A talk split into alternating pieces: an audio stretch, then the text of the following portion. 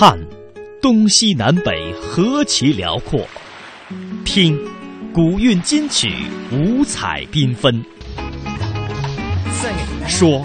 典故传说正文杂史。中国采风。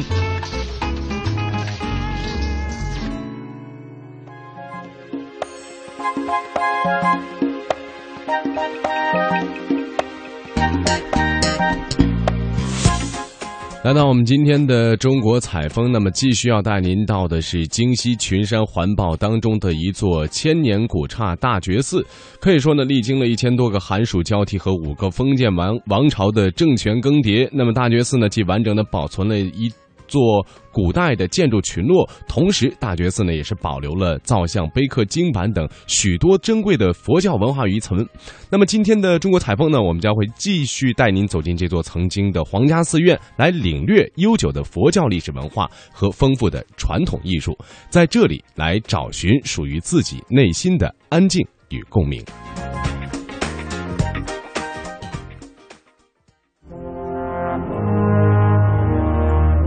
一座百年辽碑，记述着这里的历史变迁。这个碑呢，上面的文字记录了大觉寺建寺和刊刻大藏经的历史，所以说这个碑对于我们来说是非常珍贵的。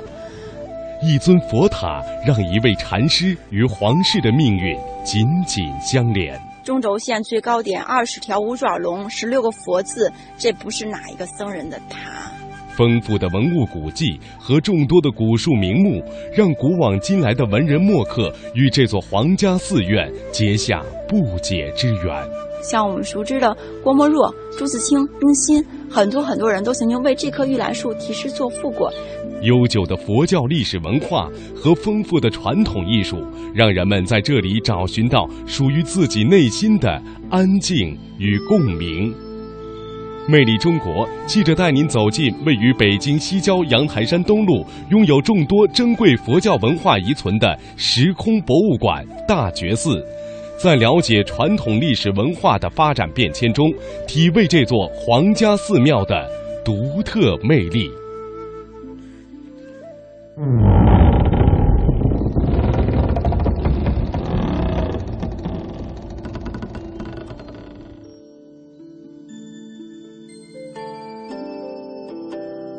历经一千多个寒暑交替和五个封建王朝的政权更迭，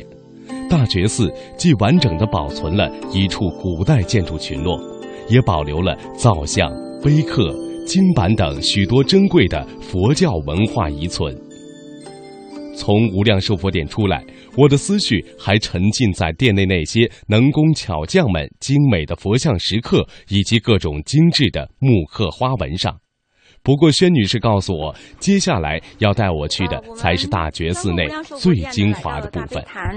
呃，大悲坛呢，它是一个两层的建筑，在这个建筑上边呢，也悬挂一块匾，写的是“最上法门”。这个匾呢是清代的醇亲王题的，醇亲王呢就是光绪皇帝的父亲，也是慈禧皇太后的妹夫。在大觉寺北边不远的地方有一个七王坟，就是这个醇亲王的墓。所谓最上法门呢，是佛法的最高境界了，因为这里边是过去的藏经楼，藏放经书的地方，最精华的一个一个内容。然后呢，我们现在一层呢做成一个大觉寺历史文化的展厅，我们进来简单的看一下。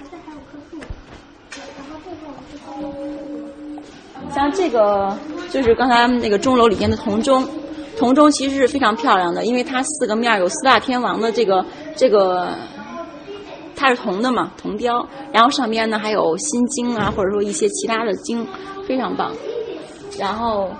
这是刚才咱们讲一进门的时候，这个碑亭，碑亭里边的那个碑的拓片也非常棒的。这个字是雍正的字，就是说我们平时在那个呃那个进来门口看不到的那几个钟楼里面，四特别那四个钟楼里面那钟上的碑文，对，在我们今天这个展厅就是最上法门这个原来我们。大觉寺里面的藏经楼、藏经阁里面都能够看到它的一些字体字迹，对对对，放在这个上面来。对，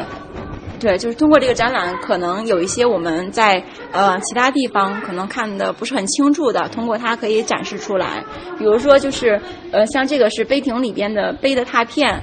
那个碑呢，我们站在那个呃碑亭外边，可能您只能看一个大概。但是看不到它里边的字，具体的字。那通过这个拓片呢，我们就可以把这个碑上的每一个字都看得很清楚，可以了解到这个碑所讲的具体的内容。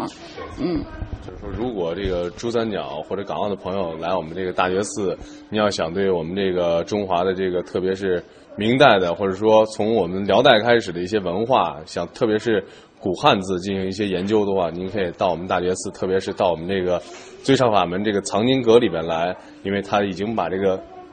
钟上的这些碑文已经通过这种拓片的形式，通过图片的形式已经展示出来了。你们会看得非常，只要是这个石碑，只要是石碑上的东西都展示出来，然后你们会看得非常的非常的清楚。嗯，像这个，这就是塔院儿。这个塔院现在那个遗址就是这样了。刚才我们已经看，刚我们看过一个图片，是那个塔院的塔还残破的照片。嗯，这是后来我们从那个当时是散落在这儿的一块石碑，上面写着塔院，后来我们给拉回来了，保护。现在都是你们来收集管理。对对对，嗯。在藏经阁内，除了这些大量的文字拓片在记录着这里的历史沿革之外，一幅挂在大堂正中的人物画像也吸引了我的注意。嘉陵禅师呢是清代早期的一个非常有名的禅宗的高僧，他呢作为雍正皇帝的老师，也就是一代国师，曾经潜心辅佐过雍正的。那么在康熙五十九年，当时雍正还没有做皇帝，还只是皇子的时候呢，就曾经被这个雍亲王胤禛力荐到大觉寺来任住持。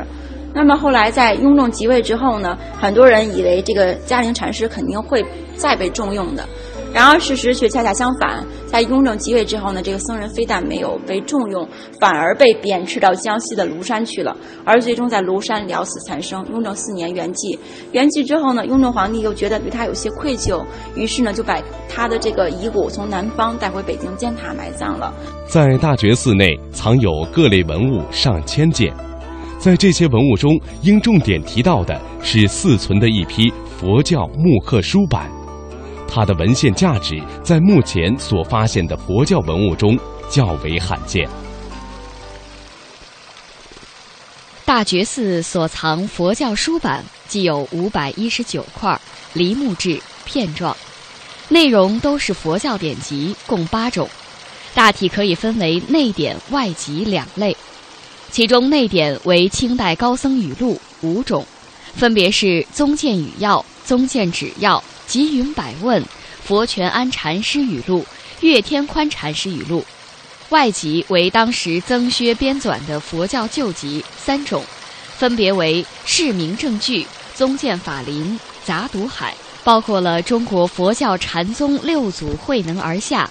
以南岳系临济宗为主线的禅宗师徒上堂、小参、普说，以及形状仪戒等，共二十五万字，是反映中国封建社会末期禅宗思想、研究清代佛教历史的重要典籍。此外，大觉寺还藏有各类文物千余件，其中寺藏契约文书百余件。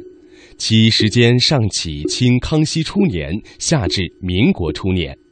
这些契约文书内容十分丰富，涉及土地制度、宗法制度、风俗人情等多方面，具有研究寺院经济、社会风俗、土地制度等多方面的价值。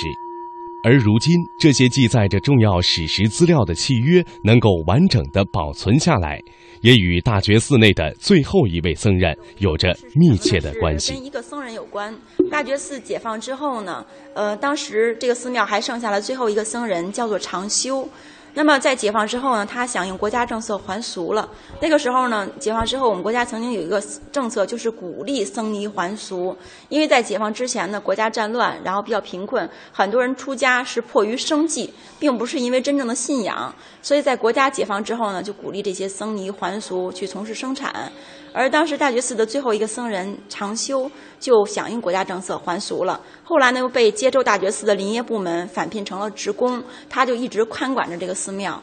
那么长修呢，他是有保护的意识，所以当时呢就特意保存了一批文物。这批文物是什么呢？就是我们现在这儿看到的契约，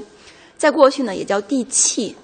它可能涉及到大觉寺很多的土地田产，还有其他很多东西。那这部分其实很重要的一个，就像合同一样的东西。所以那个时候长修可以说是用生命在保护它。所以就是在经历了特殊的那个历史时期的时候呢，他是悄悄的把这个这些文物包在了一个包袱皮儿里边，放在大雄宝殿的殿顶子上面的。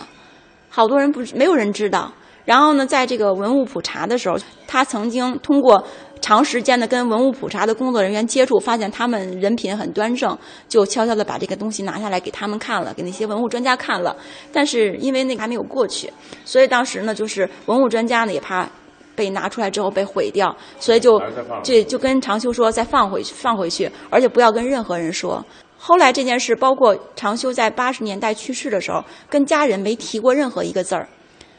就是那些文物专家，因为时间太久远了，也就都就也都没再想起这件事儿来。直到我们这个九十年代修大雄宝殿的时候，才从那个殿顶子上边取到这个包袱皮儿，才知道有这些契约。然后又过了好几年之后，再跟这个文物专家去这个交流的时候，才说起当年有过这么一档子事儿。所以说，这些契约被保存下来也非常不容易。